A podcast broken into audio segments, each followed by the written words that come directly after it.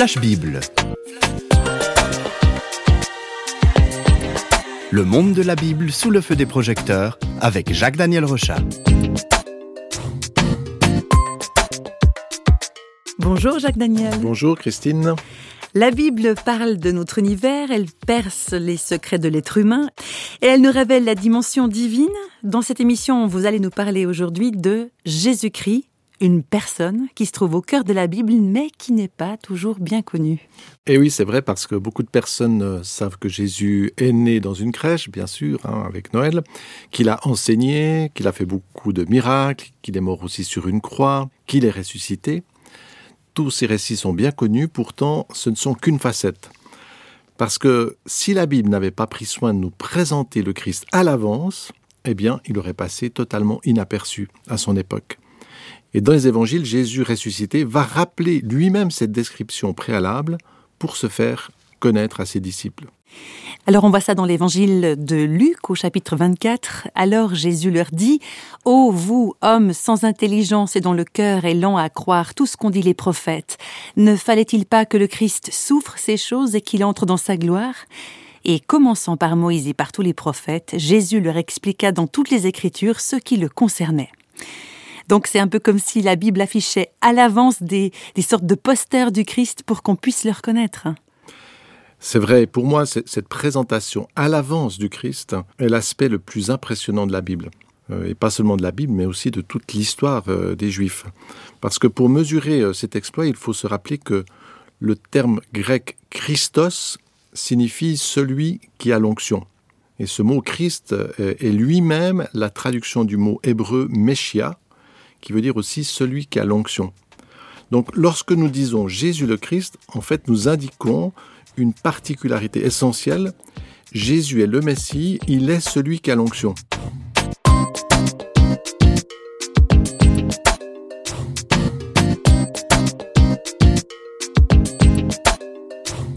Alors l'onction, c'est un peu mystérieux, vous allez nous en parler dans, dans quelques instants. On apprend donc ce que vous venez de dire, que Christ, c'est pas un nom de famille, on dit Jésus-Christ, hein, mais c'est un titre qui, qui indique une fonction. Oui, alors euh, les textes de l'Ancien Testament vont nous donner, en fait, et c'est là que c'est intéressant, nous, vont nous donner l'éclairage qui va nous permettre de comprendre ce que cela signifie, le, le celui qui a l'onction. L'onction consistait à verser de l'huile sur un, lieu saint et surtout sur une personne choisie par Dieu on prenait de l'huile, donc on l'a versé sur la tête, l'huile étant le symbole du Saint-Esprit euh, invisible qui descend et qui donne un mandat. Dans le récit de l'Exode, par exemple, on peut observer que les premiers, les premiers hommes à recevoir cette onction particulière, eh bien, ce seront les sacrificateurs qui auront la charge d'exercer des actes de purification et de pardon. On peut le voir dans le livre du Lévitique, par exemple. Moïse répandit de l'huile d'onction sur la tête d'Aaron et l'oignit afin de le sanctifier. Moïse prit de l'huile d'onction et du sang qui était sur l'autel. Il en fit l'aspersion sur Aaron et sur ses vêtements, sur les fils d'Aaron et sur leurs vêtements, et il sanctifia Aaron et ses vêtements, les fils d'Aaron et leurs vêtements avec lui. Donc ces hommes qui avaient reçu cette onction, c'était des messies, des, Christos, comme vous disiez tout à l'heure. Oui, alors ça peut surprendre justement, puisqu'aujourd'hui on va dire plutôt c'est Jésus le Christ, mais effectivement, euh, ces hommes étaient mandatés pour porter les fautes et apporter le pardon. Et parmi ces sacrificateurs, eh bien, le Christos le plus remarquable était le souverain sacrificateur qui portait symboliquement le peuple des Hébreux sur son cœur et sur ses épaules, et il était le seul à pouvoir entrer dans le lieu très saint le jour du grand pardon. Alors là, nous sommes plusieurs euh, siècles avant la venue du Christ, et on voit déjà euh, cette expression d'un Christos qui va porter le peuple devant Dieu dans un jour de grand pardon. C'est absolument incroyable, et nous sommes là bien avant, bien avant la venue de Jésus-Christ. Donc ces sacrificateurs, en quelque sorte, c'est déjà des portraits du Christ qui viendra plus tard. Alors oui, pour moi, c'est déjà très impressionnant hein, de voir cette, cette, anticipation, cette préparation. Mais ce n'est pas tout, parce qu'environ mille ans avant Jésus-Christ, l'onction messianique va s'étendre euh, sur d'autres personnes. Ainsi, lorsque les Hébreux vont demander un roi, eh bien, Dieu va demander au prophète Samuel de, de reprendre cette petite fiole d'huile pour aller oindre le roi Saül. Malheureusement, ce roi va s'écarter rapidement de sa vocation et Samuel va devoir reprendre sa fiole pour mettre l'onction sur un nouveau roi qui soit selon le cœur de Dieu. On peut écouter ce passage très important dans 1 Samuel au chapitre 16. Samuel prit la corne d'huile et répandit l'onction sur David au milieu de ses frères. L'Esprit de l'Éternel saisit David à partir de ce jour et dans la suite. Donc si on suit la logique, David, c'est un nouveau Christ. Exactement. Et David va être un remarquable Christos. C'est aussi lui qui va donner à Jérusalem son, rôle de, de ville de paix. Et puis sa royauté va se prolonger avec celle de son fils Salomon, qui va construire le temple de Jérusalem, qui va être le symbole de la présence de Dieu. Ainsi, la royauté de David et de Salomon va représenter l'âge d'or du peuple juif, et le royaume de David va être le symbole par excellence d'un royaume qui apporte la paix et la justice.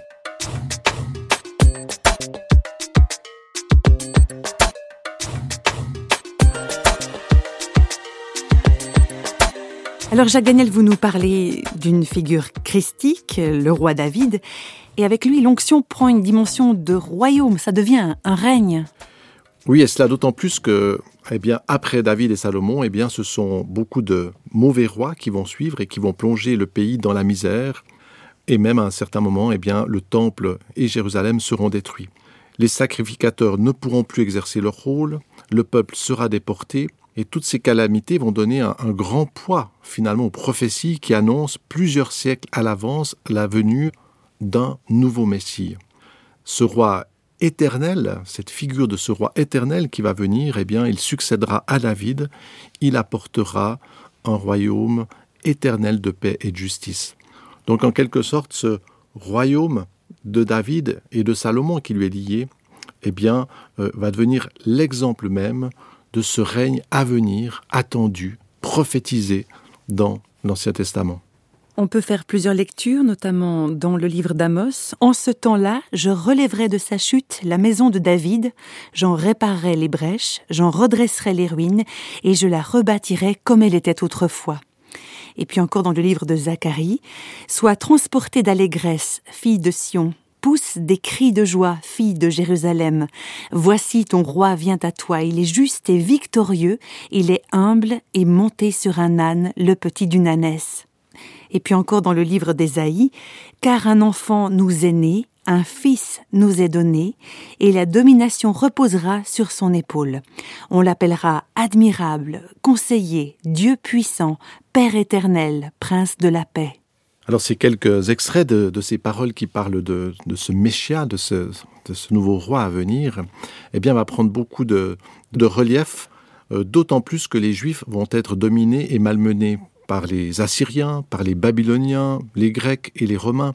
Donc, plus la souffrance des Juifs augmente, plus ils sont opprimés et dominés, plus ils attendent ce Messie libérateur qui a été annoncé, qui a été promis par Dieu. Et c'est dans ce contexte d'attente et de souffrance que commence le récit des évangiles. L'événement attendu arrive, l'Esprit descend comme une colombe sur une personne, c'est Jésus, et tout de suite, ce Jésus-là, eh bien, va ouvrir son ministère en lisant une prophétie qui avait été annoncée par Ésaïe et qu'on peut écouter dans l'évangile de Luc au chapitre 4. L'Esprit du Seigneur est sur moi parce qu'il m'a oint pour annoncer une bonne nouvelle aux pauvres. Il m'a envoyé pour guérir ceux qui ont le cœur brisé, pour proclamer aux captifs la délivrance et aux aveugles le recouvrement de la vue, pour renvoyer libres les opprimés, pour publier une année de grâce du Seigneur. Un roi qui a reçu une onction, le Messie, est arrivé au milieu de son peuple. Alors effectivement, Jésus est là. Beaucoup de Juifs attendaient le roi. Le roi est là. Mais en fait, avec ces paroles, Jésus annonce qu'il n'est pas venu pour prendre le, pouvoir, pas du tout. Il vient pour exercer un rôle de grâce. Il est, et c'est là où c'est important de se rappeler, hein, au début de notre émission, on a parlé de cette onction d'abord déversée sur les sacrificateurs. Jésus vient pas comme le roi, mais il est le grand sacrificateur, le souverain sacrificateur qui vient apporter le pardon et donner sa vie. Et ce mandat, en fait, euh, ce, mandat de cette onction est souligné aussi par le nom de Jésus. Jésus signifie l'Éternel est salut. Jésus, c'est Dieu qui sauve. Et plus tard dans le livre des Actes, eh bien, on peut remarquer que c'est cette même onction euh, christique qui était sur Jésus, cette onction de, sacrificateur, d'apporter le pardon, qui va descendre euh, non plus sur un seul homme, mais qui descend sur l'Église. Ainsi, dans l'Apocalypse, eh bien, Jean, l'apôtre, va souligner ce rôle de sacrificateur des chrétiens dans le monde. C'est assez étonnant, on n'y pense pas souvent. Cette onction qui a fait de Christ un sacrificateur pour les hommes et qui est aussi déversée sur l'Église. On peut l'écouter. Jésus-Christ, le témoin fidèle, le premier-né des morts et le prince des rois de la terre. Il nous a délivrés de nos péchés par son sang. Il a fait de nous un royaume, des sacrificateurs pour Dieu son Père. Alors c'est là où on peut comprendre que Dieu a agi dans l'histoire humaine de, manière à l'avance, de manière à nous faire comprendre qui est le Christ, euh, ce qu'il apporte.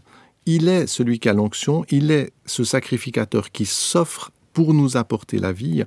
Et c'est absolument colossal de voir que Dieu a introduit ces choses bien à l'avance pour que lorsqu'elles arrivent dans l'histoire, on puisse se dire Ah voilà, nous comprenons qui est Jésus. C'est pas juste un homme qui fait des miracles, c'est pas juste un homme qui, qui va mourir sur une croix, ce n'est même pas juste un homme qui ressuscite. Non, tout le sens de cette venue a été introduit à l'avance par Dieu dans un peuple où il a travaillé, où il a mobiliser ce peuple presque comme pour jouer en quelque sorte une pièce de théâtre qui nous annonce à l'avance ce qui va se passer.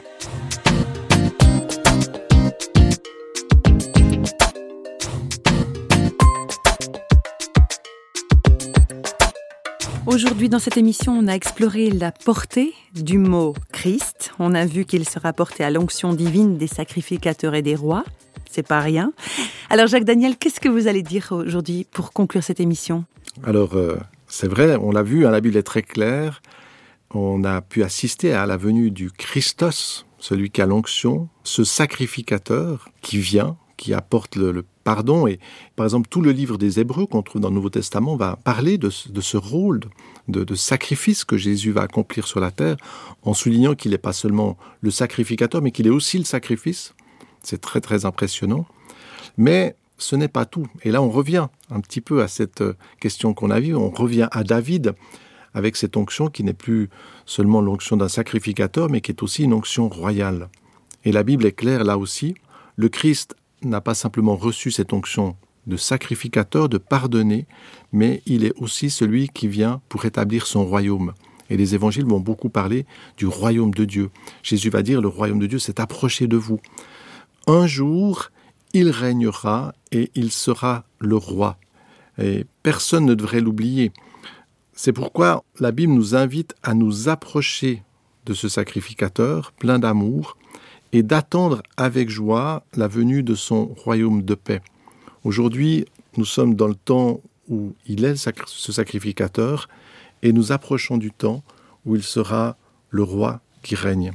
Et on va terminer avec cette lecture d'un texte de l'Apocalypse. Et j'entendis comme la voix d'une foule nombreuse, comme un bruit de grandes eaux et comme un bruit de forts coups de tonnerre, disant Alléluia, car le Seigneur notre Dieu Tout-Puissant est entré dans son règne.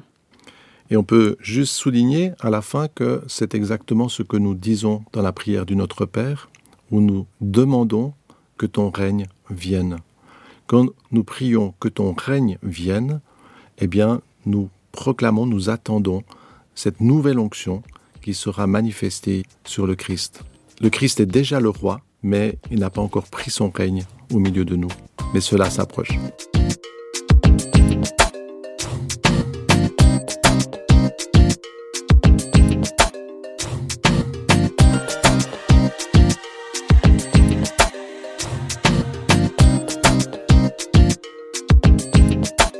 Les feux des projecteurs de Flash Bible s'éteignent pour aujourd'hui. Flash Bible vous a été proposé par Radio Réveil en collaboration avec Jacques-Daniel Rochat.